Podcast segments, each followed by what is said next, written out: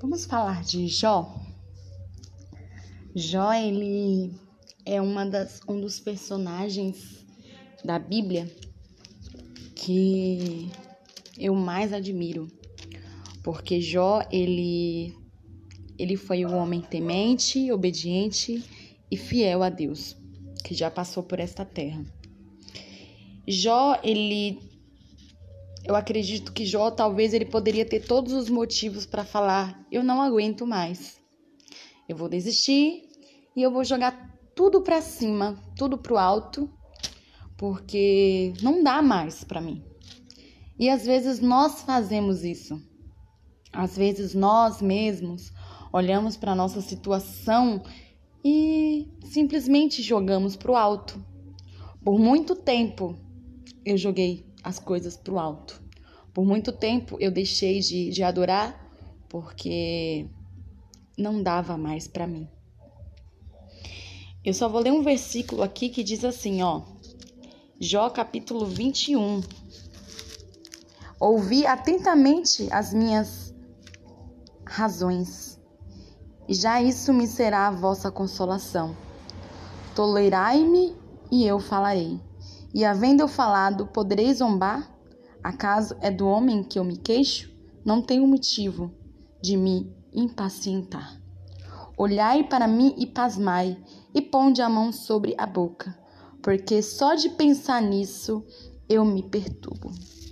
Por muitas vezes, Jó, ele realmente ele se perturbou, ele, ele ficou triste, porque não tem quem não fique, né, triste com algumas situações que acontecem na nossa vida.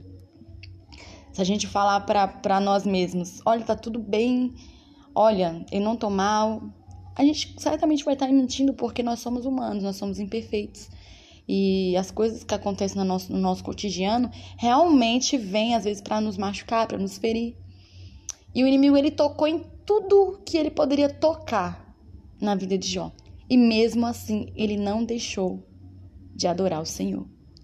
E quando Deus ele viu que, que, que tudo que o inimigo tocou, e mesmo assim Jó não deixou de adorar a Deus, Deus ele viu verdade.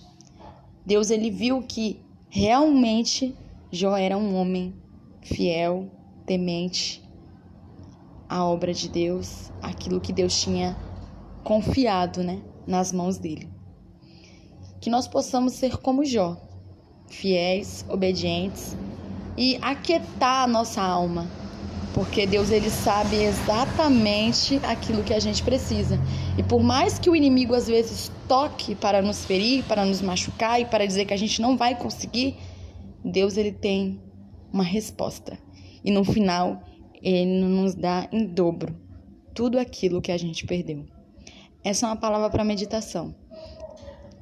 Não reclame do teu presente. É normal, é normal passar por certas situações e a gente não gostar, a gente se sentir mal.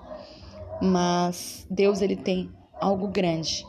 Através disso que você está passando, Deus vai te dar uma grande vitória também. Amém.